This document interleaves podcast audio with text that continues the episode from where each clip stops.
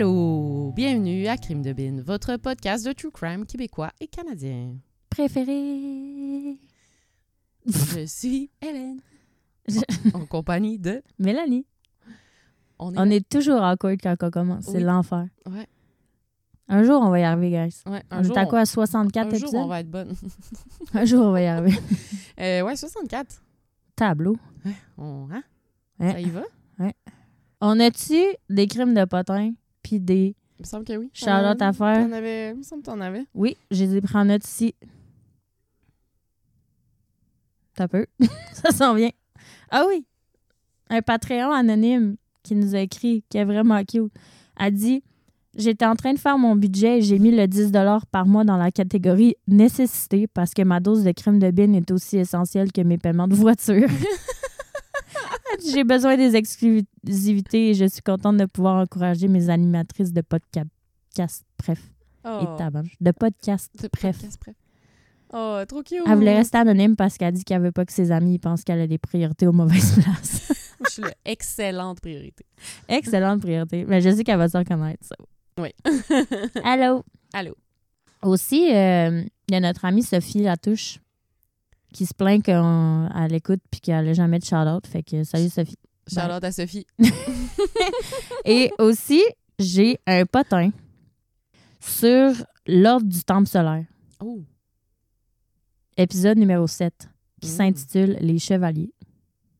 Je savais pas qu'il s'intitulait le même, ça m'a vraiment pris du temps de trouver ce livre. Euh, j'ai dû euh, nous googler sur euh, Apple puis le trouver. Ça a été vraiment compliqué. Bref. Euh, merci d'ailleurs à tous ceux qui nous ont écrit des, euh, des foules de beaux commentaires. Je sais Oui. pas si tu es allé récemment sur Apple, mais Non, je parlais il récemment. y a tellement des gens qui nous ont écrit- Ah ouais? récemment écrit Ah, des yeah! foules beaux a marché. commentaires. Oui, De me merci demander. tellement. J'apprécie du plus profond de mon cœur. Hmm. Ça m'atteigne. Les, les messages négatifs, ça m'atteint vraiment beaucoup.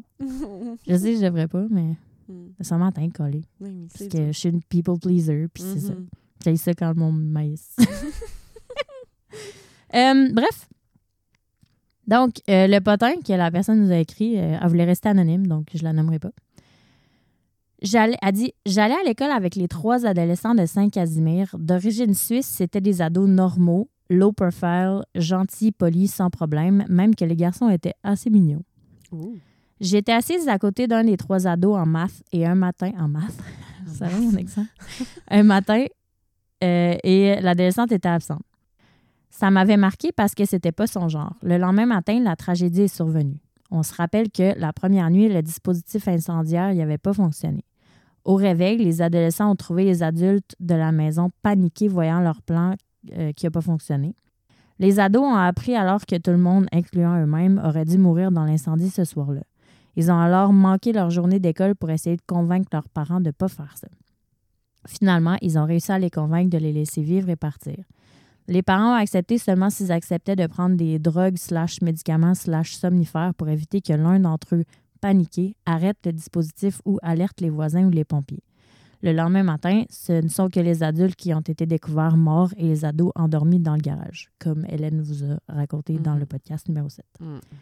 Nous ne les avons jamais revus à l'école. Ils ont été pris en charge et apparemment envoyés séparés dans des familles éloignées en Europe.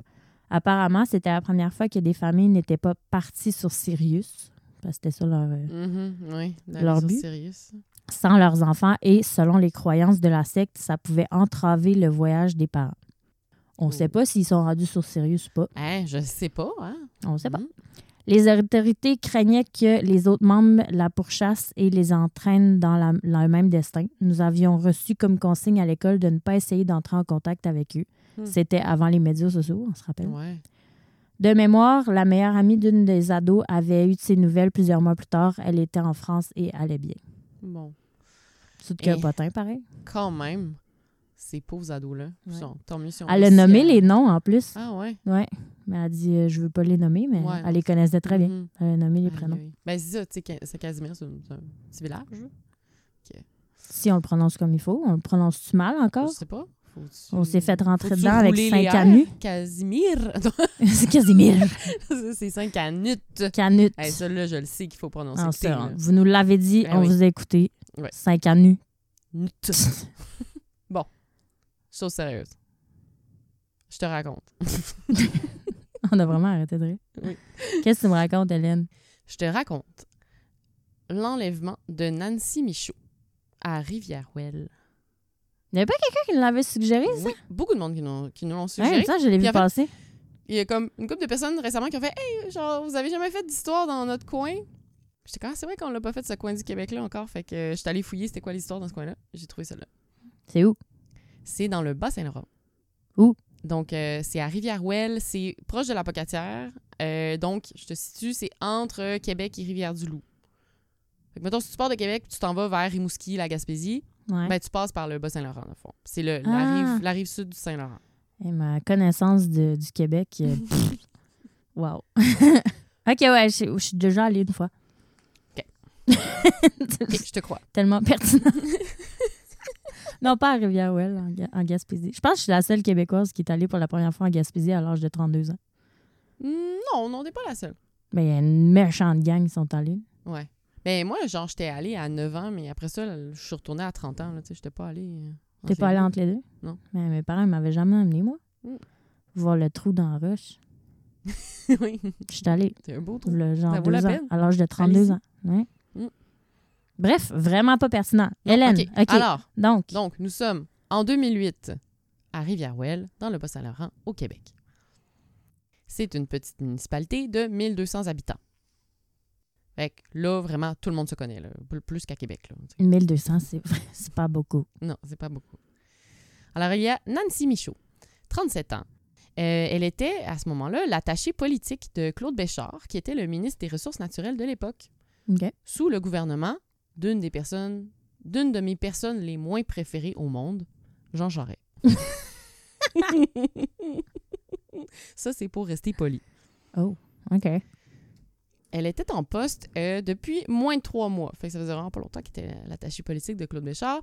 Euh, mais elle s'était déjà démarquée dans son travail. On disait d'elle qu'elle était fière, dynamique et travaillante. Elle avait un bon sens de l'humour. Elle était très drôle. Elle était mariée à Daniel Casgrain. Ils étaient ensemble depuis 16 ans. Et ils avaient deux fils, un enfant de un an et demi et un de 6 ans. J'ai les noms, mais je ne les dirai pas. Voyons, j'ai comme besoin de respirer. On a pas mal tous besoin de respirer. Je te dirais. Hélène est là, puis elle manque de souffle. Oui, elle dit J'ai besoin de respirer. no shit.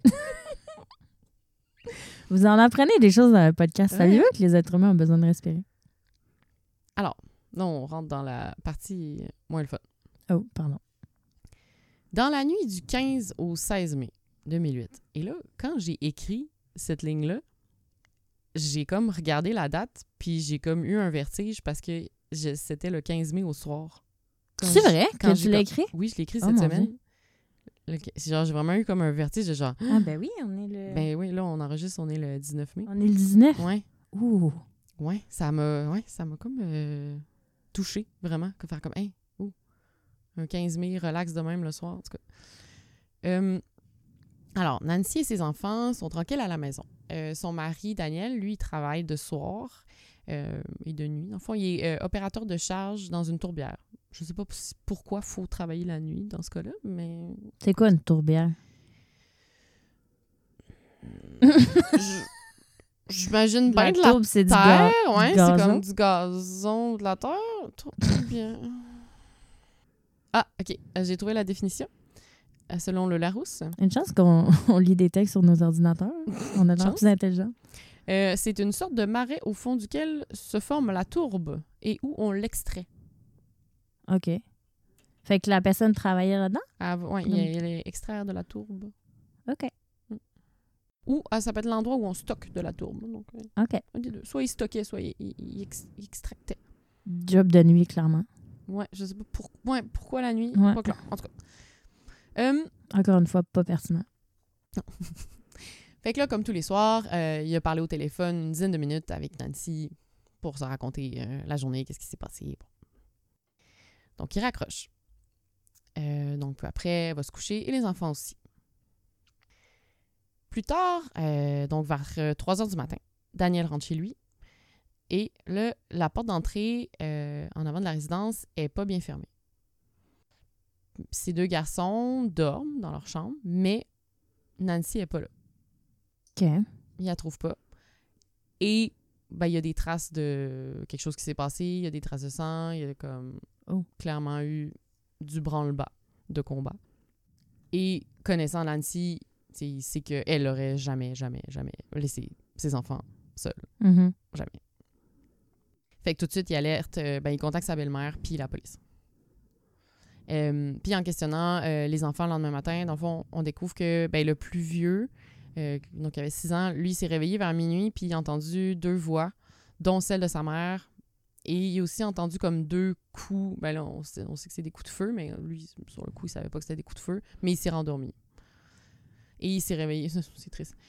Il dit il s'est réveillé à nouveau vers 4h30 du matin. Son papa pleurait. Oh. C'était- Ben, six ans. Oui. Traumatisé, pauvre. Ah, D'ailleurs, j'ai pas dit mes sources, mais euh, beaucoup de la presse, le Journal de Québec, Le Devoir, euh, c'est pas ça, ça, TVA Nouvelles. Voilà, merci. Alors là, où Nancy? Tout le monde la cherche. Euh, dans les premières heures de l'enquête, on pense que ça pourrait être un enlèvement politique, vu qu'elle était en politique. Donc, la Sûreté du Québec est sur le dossier, puis il niaise pas. Les bureaux de comté de Claude Béchard à Kamouraska et au Témiscouata sont mis sous écoute. Tous les employés sont rencontrés. Les policiers demandent aux employés d'essayer de se rappeler s'il y avait euh, eu à traiter un dossier chaud, euh, quelque chose dans les derniers temps. Euh, puis on s'y dit de barrer les portes puis de pas ouvrir à n'importe qui. là. Mais rapidement, il écarte la thèse d'un enlèvement politique. Parce que moins de 12 heures après la disparition de Nancy, les policiers ont une autre piste plus prometteuse. Oh. Ils découvrent qu'environ une heure après la, la disparition de Nancy, euh, donc dans la nuit du 15 au 16, il y a un homme qui se présente au guichet automatique, le visage masqué, et qui retire des sommes d'argent avec les cartes de débit de Nancy et Daniel. Oh my God. Alors, euh, Il y a la- les nips? Ouais, il y avait les nips. Les enquêteurs de la SQ diffusent euh, des images du suspect et tout de suite, ils reçoivent beaucoup d'informations euh, qui les pointent vers une personne, Francis Prou. Ouais, parce qu'on se rappelle que c'est un petit village de 1200 habitants. Ouais, fait que même s'il était tu montres une cagoulé, face, euh, c'est sûr qu'on le connaît. là. Mais non, mais il était cagoulé, mais même à ça. Ben, un corps, là, je veux dire, ouais. Les gens, ils l'ont reconnu quand même rapidement. Et alors que, justement, ils ont comme déjà Prou dans, la- dans leur mire, ben, euh, il y a des jeunes qui rapportent avoir remarqué un va-et-vient inhabituel euh, dans une maison abandonnée. Et tiens donc, cette maison-là appartient à la grand-mère de Francis Prou. C'est Ça une- va pas bien pour lui, là. non. Fait que c'est une maison qui se trouve à 2 km de chez Nancy sur euh, la 132. Alors, les policiers décident d'aller fouiller cette maison-là. On est alors le 18 mai 2008, donc euh, deux jours après euh, la disparition de Nancy.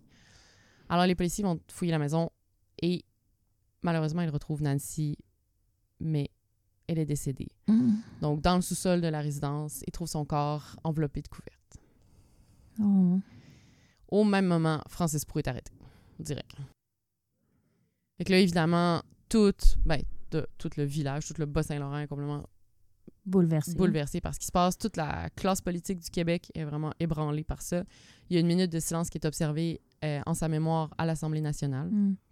Il y a même Jean Charest en personne qui appelle euh, Daniel, euh, le mari de Nancy, dans les heures qui ont suivi pour lui offrir son soutien.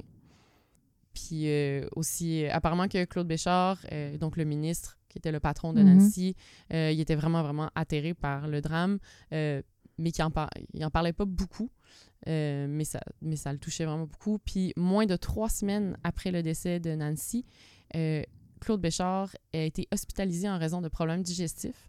On lui a ensuite diagnostiqué un cancer et il est Ah. finalement mort du cancer deux ans après, en 2010. Hey, Fait que ça a été comme boum, boum, boum. là. Ça l'a wow. ça l'a sûrement. Tu sais, des fois, les, les trucs Les euh, psychologiques, émotionnels, comme empirent le, le physique. Là, tu sais. Oh. Mon Dieu, c'est donc maîtrise. Fait que Francis Prou, il sort d'où? C'est qui? C'est qui? Euh, donc, il avait 28 ans euh, euh, au moment du meurtre. Euh, il connaissait Nancy Michaud parce que c'était un voisin.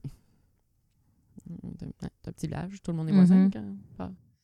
Euh, on apprend plus tard qu'il aurait rôdé autour de la résidence de Nancy à plusieurs reprises dans la semaine et que même pendant les recherches, il aurait tenté de conduire sur une- les bénévoles sur une fausse piste.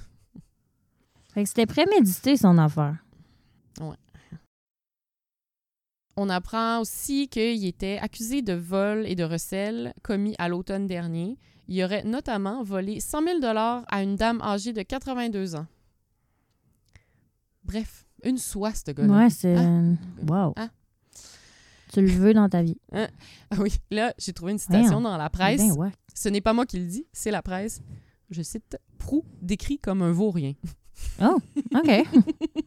J'adore. ben, je veux dire, il a volé 100 000 à une vieille dame. là. Ouais. Déjà que voler 100 000 c'est pas correct, mais genre. Mais en plus, à une vieille Cibler dame. des personnes âgées, comment? Ouais. c'est vraiment. Wow. Alors, euh, il est interrogé et pendant l'interrogatoire, il admet quand même rapidement avoir tué euh, Nancy. Euh, mais il dit que c'était un accident.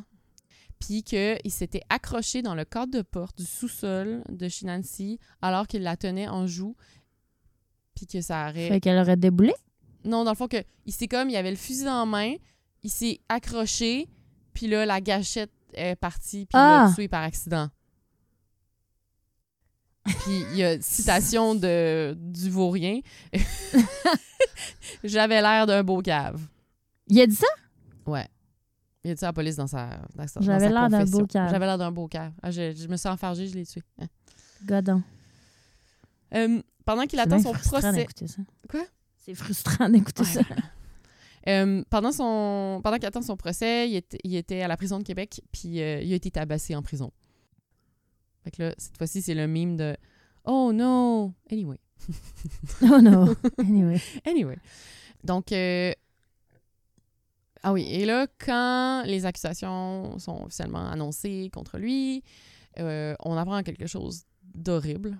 Euh, donc, l'avocat de Francis Prou déclare, fait une déclaration aux journalistes et il dit que Francis Prou va également être accusé de nécrophilie. Et là, apparemment qu'il y a eu un long silence de plusieurs secondes que les journalistes ont juste... Personne parlait. Genre, tu sais, ça arrive jamais que les journalistes sont silencieux. C'était juste que sous le choc. On se rappelle que la négrophilie, c'est euh, avoir des rapports sexuels avec euh, un corps décédé. Et oui. Merci pour la définition, Mélanie. Je l'ai même pas googlé, je savais c'était quoi. Arc! Arc. Oui. Alors, Ah, le 17 mars 2009, le, J'ai mal au cœur. Ouais. Excuse, vas-y. le 17 mars 2009, le, le procès de Francis Prou commence. Euh, donc, il est accusé de meurtre au premier degré. Euh, c'est un procès très, très médiatisé, vu que c'est re- vu qu'elle travaillait en politique. Le procès s'échelonnera sur 10 semaines au Palais de justice de Québec. Euh, la défense plaide les troubles mentaux qui rendraient Francis Prou criminellement non responsable du meurtre. C'était, c'était, écrit dans le ciel qu'il allait plaider ça. là. Classique. Classique. Classique. Alors, euh, Sophie Dubé, qui était avocate pour la défense, euh, a dit que ça a été vraiment marquant comme procès pour elle. Euh, a dit, sa citation, a dit « Je me souviens que pour entrer dans la salle, il fallait passer à travers un, un attroupement et on s'était fait traiter de pommes pourries. » Ça a été Mm. la première et la seule fois de ma vie où ça m'est arrivé et ça m'a ébranlé. Je comprends. Avec raison. C'est quand même. euh, Ouais. ouais. Ça doit être quelque chose de défendre euh, des gens comme ça. Euh, du côté euh, de la couronne, c'est maître Annie Landreville. Et le fait cocasse, elle était enceinte de beaucoup de semaines au moment du procès. Genre, elle était rendue à 35 semaines euh, à, la, Hein? à la fin du procès. là. Fait que genre, le fait que dans fond, de Dieu. 25 à 35 semaines, elle a fait le, le procès. J'espère que ça n'a pas eu trop euh, d'impact sur sa grossesse pour elle. Non. Le stress pis tout. Mais non, puis en plus, elle a vraiment, vraiment été touchée par le, le courage de la famille euh, Michaud-Casgrain, Mm. dans le fond. Euh, et elle a décidé de nommer son fils Charles en honneur du plus vieux fils de Nancy qui s'appelle Charles-Étienne. Ah, c'est bien cute. C'est cute, hein? Wow. Mm. Ah, mais elle devait tellement... elle devait tellement... Genre, ça devait être comme... Tellement être hot à voir, là, genre, l'avocate avec son gros bedon. Ouais. était comme... Mais là, là, je sais pas. Ça doit être Attendez, votre honneur, là. Ouais. wow. Alors, euh, la théorie euh, et les preuves de la couronne, donc la couronne essaie de prouver que c'était prémédité. Mhm. Alors, premièrement, il parle euh, du revolver qui a été utilisé pour le meurtre. Alors, dans la version de M. Prou, il avait raconté aux enquêteurs pendant son interrogatoire qu'il avait acheté l'arme plusieurs années plus tôt alors qu'il était encore aux études. OK. Ce qui n'est pas vrai. Parce que euh, là, la- les policiers, dans le fond, ils ont saisi le revolver dans le hangar de Francis Prou. Et euh, aussi dans ce hangar-là, ils ont, ils ont trouvé des objets volés de précédents vols qu'ils avaient faits, euh, dont l'avis municipal d'imposition 2007 de Nancy Michaud. Je sais pas pourquoi Ouais. avaient volé ça. C'est pas très intéressant ou euh, rentable, euh, revendable. En Il pensait voler son identité. euh. Je sais pas, c'est bizarre. Euh, il y a aussi un expert en balistique qui vient témoigner au procès pour dire que le projectile trouvé dans la tête de la victime était compatible avec l'arme du, crime. Et là, ce que la couronne explique, c'est que c'était prémédité parce qu'il l'a acheté euh, pas longtemps avant le meurtre, dans le fond. Fait que là, euh, il aurait acheté cette arme-là au voisin, ben, à son voisin d'étage, dans le fond, euh, un dénommé euh, René Nadeau, qui se décrit comme un ancien militaire passionné d'armes à feu. Bon. Il pensait que son voisin, il allait pas le délater? Quand il a menti Mm. puis qu'il a dit qu'il l'arme à feu, il l'avait depuis longtemps. Il pensait pas que son voisin, il allait on dire non, non, il me l'a acheté il y a deux jours. on voit que Francis Prou, son plan n'a pas été euh, très élaboré. Parce qu'on se rappelle qu'il a été pris, il s'est fait pogner genre en Trois 48 secondes heures. après. Euh, c'est ça. Fait que là, René, Nadeau il vient témoigner au procès, puis comme, il témoigne, puis il est vraiment ébranlé et ému, puis il regrette vraiment d'avoir vendu l'arme, évidemment. Euh, puis il dit qu'il a vraiment hésité avant de lui- vendre l'arme parce que, tu sais, vu que c'est un petit village et tout, ben, tu sais, il savait qu'il y avait beaucoup de rumeurs que Francis Prou serait un voleur. Euh, tu sais, il savait qu'il y avait toujours de l'argent dans ses poches, mais il travaillait pas, tu sais, comme Mm. il se doutait qu'il faisait des, des trucs illégaux. Mais finalement, Francis avait fini par lui offrir près du triple de ce que l'arme valait, que 800 dollars. Puis il aurait glissé euh, l'argent en billets de vin sous la porte de l'appartement de René Nadeau. Euh, il lui aurait aussi demandé s'il pouvait lui trouver un silencieux pour l'arme, mais là, euh, René Nadeau, il a dit il lui a proposé de- d'en fabriquer un de manière artisanale avec une bouteille de boisson gazeuse. OK. Je savais pas que Moi non plus. c'était une technique. Euh, il y a aussi, euh, ben c'est ça, puis là, il a dit que Prou, selon lui, c'était un novice en armes à feu, puis qu'il avait pas l'air dangereux. Fait que c'est pour ça que finalement, il a décidé d'y vendre. Puis là, lorsque les policiers sont venus le voir la première fois, il a, il- Monsieur Nadeau, il a, il a nié avoir vendu l'arme, sur le coup. Ben, tu te sens mal, c'est clair. Ouais, tu te sens mal, puis... ouais. Fait que, mais finalement, quand les policiers sont retournés le voir un peu plus tard, là, il a fait comme oui, oui. Mm. Puis en fait, finalement, les policiers ont saisi chez lui cinq carabines et quatre armes de poing non enregistrées au registre des armes à feu. Fait qu'il il était un peu dans le chenoute après. C'est ça, j'allais dire. C'est sûr qu'il y avait quelque chose de. Ouais, ça. Ben, déjà, il a vendu un gun illégal. Ouais, c'est ça. Il a vendu un gun non enregistré illégalement. Ouais, c'est ça. Ça va pas bien. Elle va pas bien. Je sais pas s'il y a eu des accusations. euh, Dans l'article que j'ai lu, ça disait aucune accusation n'a encore été portée contre M. Nadeau. Fait que je, je sais pas s'il y en a eu finalement. Peut-être vu a témoigné. ou Peut-être qu'il Ouais, il y a peut-être eu un deal. Ouais, c'est ça. Et il a aussi euh, identifié le revolver devant le jury. Hmm. Puis il a aussi dit que lui et Francis étaient allés faire des exercices de tir à trois reprises dans un bois de dans un bois de Rivière-Ouelle une semaine avant le meurtre. Oh, boy. Ensuite, la pathologiste vient témoigner. Donc, euh, la médecin qui a fait l'autopsie euh, dit que euh, Nancy a été exécutée à bout portant. Mm. Alors, elle dit que le canon du revolver de calibre 22 touchait presque la peau lorsque le coup a été tiré. C'est vraiment. Oh my God. C'est pas un accident. là. Non, c'est vraiment pas un accident. Donc, elle, elle a été euh, tuée d'une balle à la tête et euh, elle ne serait pas morte immédiatement. Euh, serait peut-être demeurée consciente elle dit, de quelques secondes à quelques minutes, mais ma- maximum. Est quand même morte rapidement. Là. Elle aurait aussi reçu des coups euh, au corps et au visage alors qu'elle était encore en vie euh, parce que le corps était recouvert d'échymoses et et d'égratignures. Oh my God. Et là, en contre-interrogatoire, la défense dit Ouais, mais ça pourrait pas avoir euh, été parce que une fois qu'elle a reçu une balle dans la tête en tombant, ça serait blessé sur les objets au sol. Puis, euh, Sérieux? puis la pathologiste est comme Nope. Elle dit Impossible que ça explique l'ensemble des lésions. Ceci n'est pas le visage classique de quelqu'un qui tombe sur des objets. Voilà. Mais des objets, tu veux qu'il y ait quoi sur le plancher? Ouais, c'est ça. Come on. Voyons, c'est bien ridicule ce procès-là. Euh, Frustrant pour la famille. Vraiment.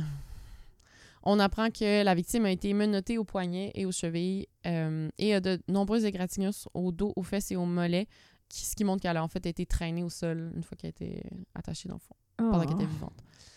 Elle était attachée? Euh, ouais, c'est ça. Il, il- dans le fond, il l'avait menotté et ligoté, dans le fond. Tu l'as-tu dit? J'ai juste zone out? Ben, euh, non, c'est ça. En fait, on apprend, là. Je, je te, je donne des détails qu'on Ah, ça- savait pas, c'est ça.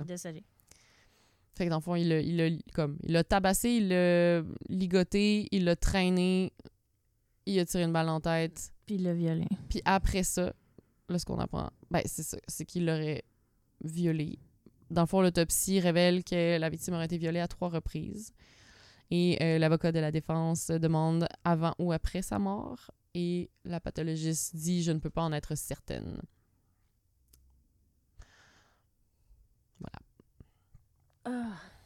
J'ai mal au cœur. Mhm. Ensuite, on a le témoignage d'André Dubé, qui est un faux co-détenu. Ah Euh, oui! donc, un, un policier. C'est le fun, ça. euh, Un policier Pas que c'est le fun, euh, je veux dire, quand, quand il y a un faux détenu dans l'histoire puis que les détenus racontent Ouais, toute leur vie. C'est pas vrai, ça je marche trouve que c'est tellement souvent, efficace. C'est ça. Fait que là, apparemment que ça, c'était un témoignage vraiment difficile à écouter pour la famille. Ah. parce que là, dans il a fond- tout avoué? Ouais, ben c'est ça. Fait que là, André Dubé, il racontait qu'est-ce que Francis Prou a dit. C'est ça. Lui était comme euh, avec lui dans une cellule euh, dans- au centre de détention de Rimouski. Et apparemment que Francis Prou aurait déballé son sac, là, mais genre pendant un bon 2-3 heures. là. OK. Genre, lui, là, il s'est lâché là, il a tout raconté. Et apparemment, il aurait raconté ça avec une fierté non dissimulée, en riant, parfois à gorge déployée. Ben voyons. Fait qu'il a raconté vraiment des détails vraiment horribles, genre des derniers moments de Nancy. Euh, il lui aurait aussi raconté qu'il n'aurait jamais eu de relation sexuelle avec une femme avant de violer le cadavre. C'était sa première fois. Ouais.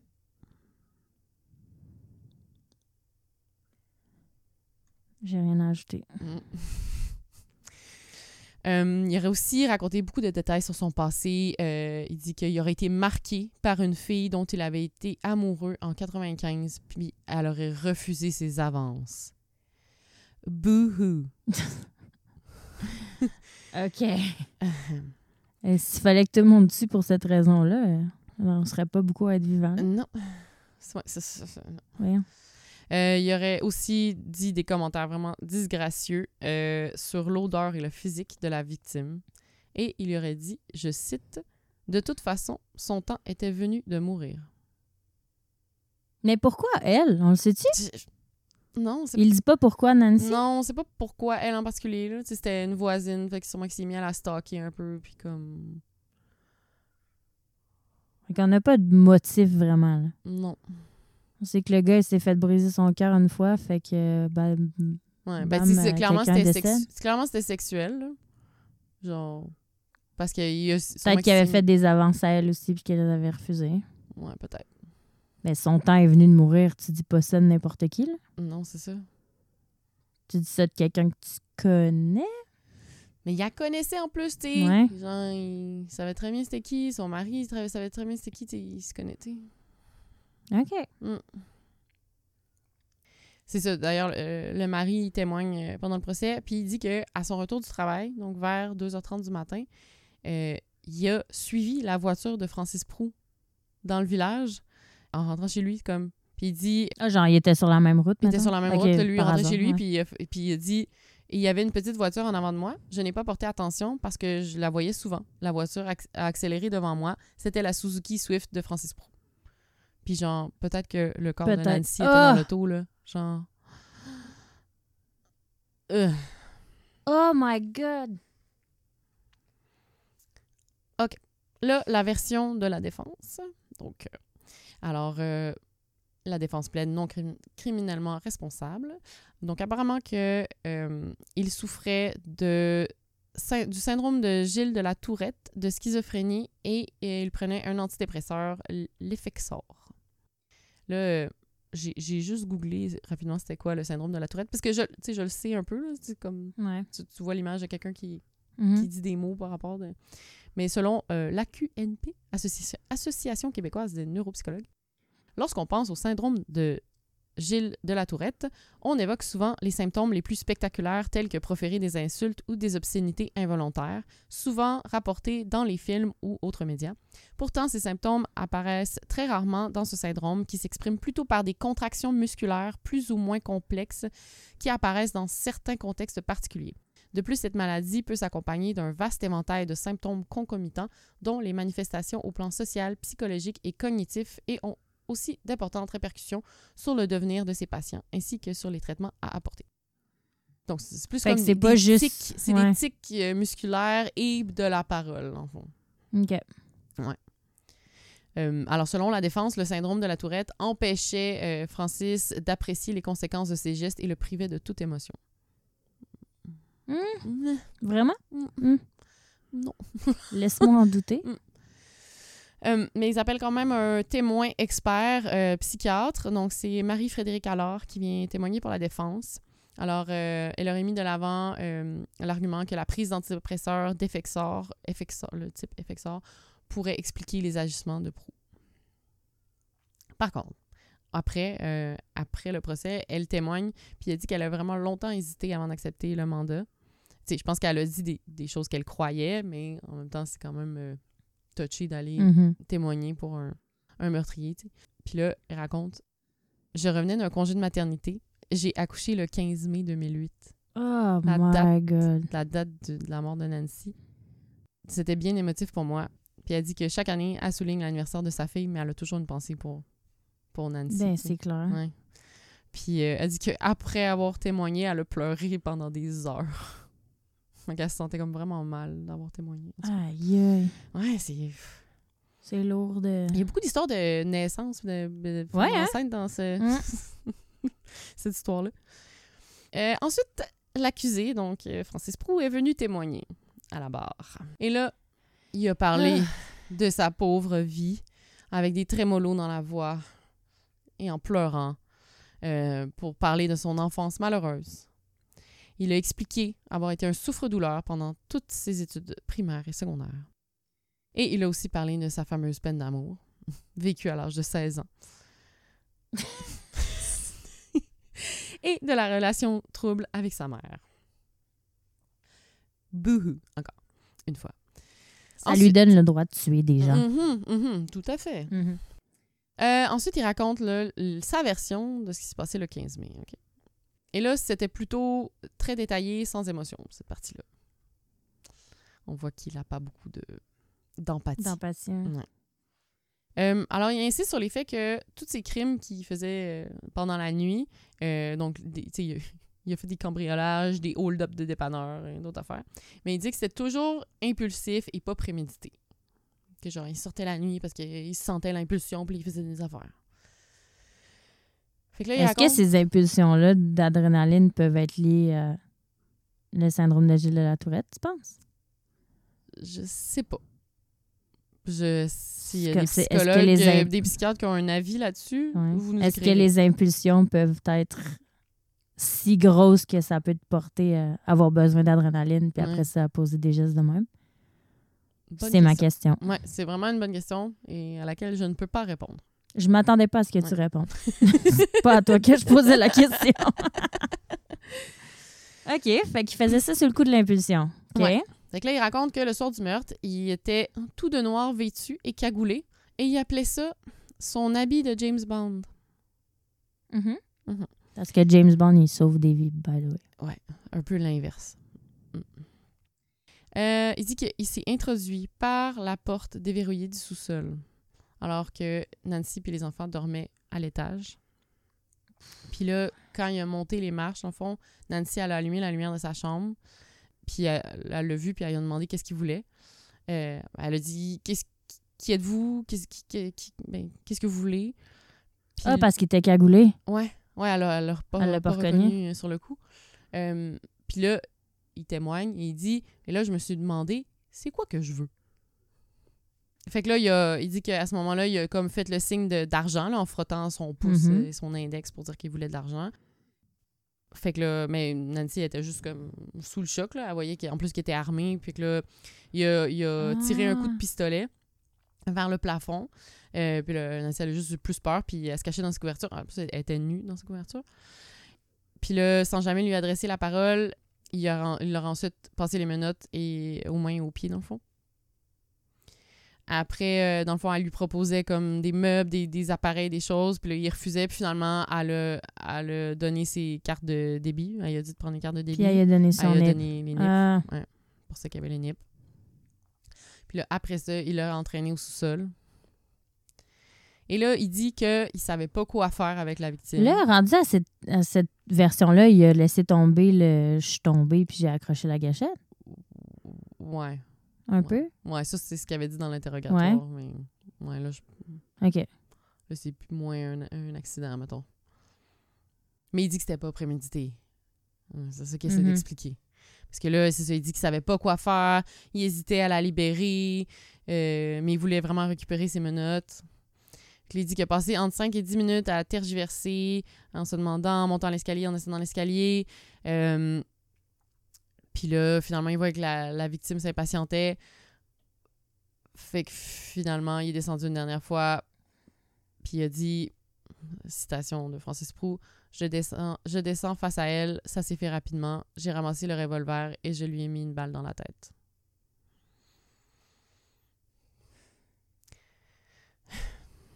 Fait que là, après, il traîne le cadavre à l'extérieur et dans un cimetière où il fera des choses horribles.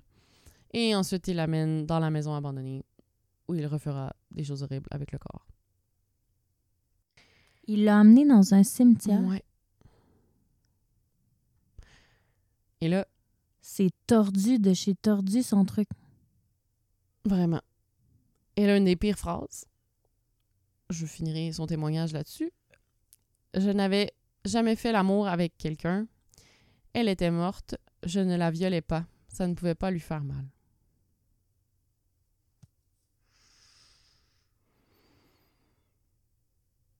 J'ai jamais entendu quelque chose aussi dégueulasse de Je toute sais. ma vie. C'est genre ce que j'ai mis après dans ma feuille de notes, j'ai mis trois petits points. La ligne d'après. Parce que je, je, je n'ai pas de mots. J'aurais pas pensé à la pauvre famille, son mari, ses enfants. Hein, puis écoutez ça, là. Ton mari?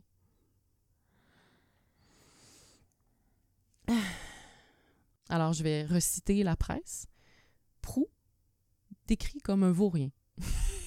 C'est même pas assez puissant. Non, c'est ça, c'est même pas assez puissant. J'ai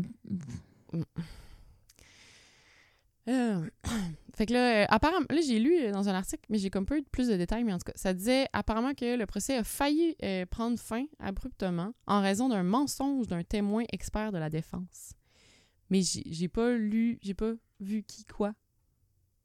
OK. En tout cas, fait que Mais il a pas c'est pris fin. mais non, il a pas pris fin. Donc, le 27 mai 2009, le verdict tombe. Un an après? Fait que c'est un an après le, le meurtre, le fond. Table. Mais le procès a duré 10 semaines. Il avait commencé en avril euh, 2009. Ah, OK, excuse. Je suis mêlée. Euh, fait que les jurés n'ont pas cru la théorie de la défense. Et ils trouvent euh, Francis Prou coupable de meurtre au premier degré. Donc condamné à 25 ans de prison. Ben, prison, à vie avec, possibilité de libération après 25 ans. Et euh, ensuite, le 10 décembre 2012, Francis Prou plaide aussi coupable à des accusations d'outrage d'un cadavre, d'agression sexuelle et de vol qualifié. Ça va pas bien. Non. Et il a aussi porté, euh, il a essayé de porter en appel, dans le fond, euh, deux fois. Ça a été rejeté une fois, il a réessayé. Ça a été refusé par la Cour suprême. Donc, il ne sera jamais entendu en appel. Il Merci, devra bonsoir. rester en prison. Est mieux là. Et maintenant... Je suis sûre euh, que son risque de récidive est élevé. euh, ouais, non, celui-là, tu le laisses pas sortir. Non, Je, non, j'y crois pas. impossible. Et aujourd'hui, euh, le, le mari de Nancy, euh, Daniel, il raconte que c'est vraiment ses enfants qui l'ont sauvé puis qui ont vraiment donné la force de, de continuer. Puis aujourd'hui, ses enfants, ils ont 16 et 21 ans. J'ai fait le calcul. à l'avance. Euh, et il dit que le plus grand, il a le visage de sa mère. Il dit c'est le Ah. visage de sa mère tout craché et le plus jeune a son caractère. Oh. Que C'est cute. Puis euh, euh, la sœur de Nancy, elle habite sur la, le même pâté de maison, dans le fond. Fait que la tante est à côté. Puis ils ont, ils ont décidé de jamais déménager, dans le fond. Ils ont gardé la même maison, même si le drame est arrivé là, mais ils voulaient comme pas causer le stress à ses enfants de déménager. Puis euh, la sœur de Nancy, elle témoigne, puis elle dit que ça lui fend le cœur quand elle pense aux plus jeunes. Tu sais, il y avait juste un an et demi quand même morte. Fait qu'il l'a a pas, connu. il n'y a pas de souvenir d'elle. Genre, fait que, tu sais, elle dit même quand on lui montre des photos de Nancy, elle reconnaît pas. C'est tellement triste. J'ai les larmes aux yeux.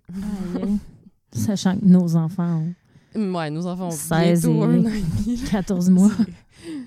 Ouais.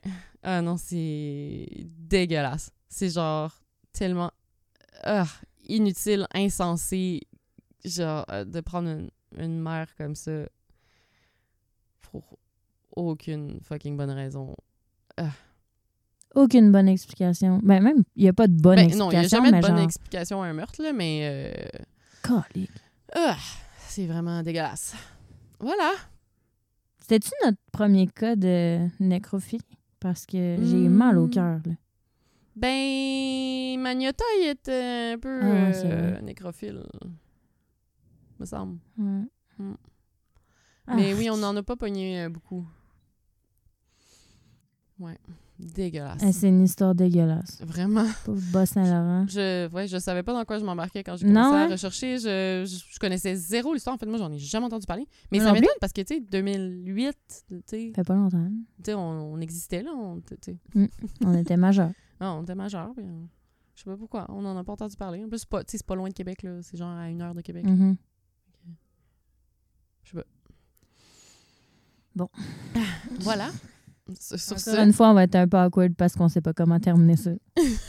ouais. Faudrait qu'on, en fait, on devrait se garder genre un truc positif pour la fin. Ouais, si vous avez des idées de comment on pourrait terminer positivement nos épisodes. Genre Pas des- terminer sur une note de nécrophilie, mettons. Ouais. Genre des, euh, des choses heureuses.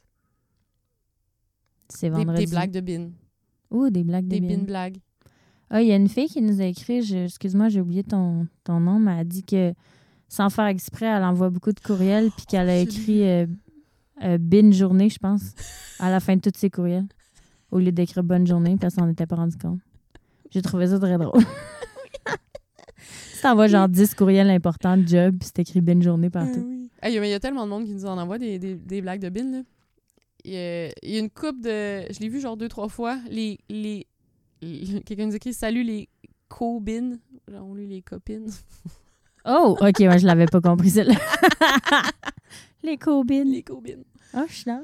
Ouais. ça? Ok. Moi aussi, j'aime ça. On est des cobines. Les co-bins. Des cobines dans la vraie vie aussi. Ouais. Pas rien que quand on parle de meurtre. Non. Mm. Mm.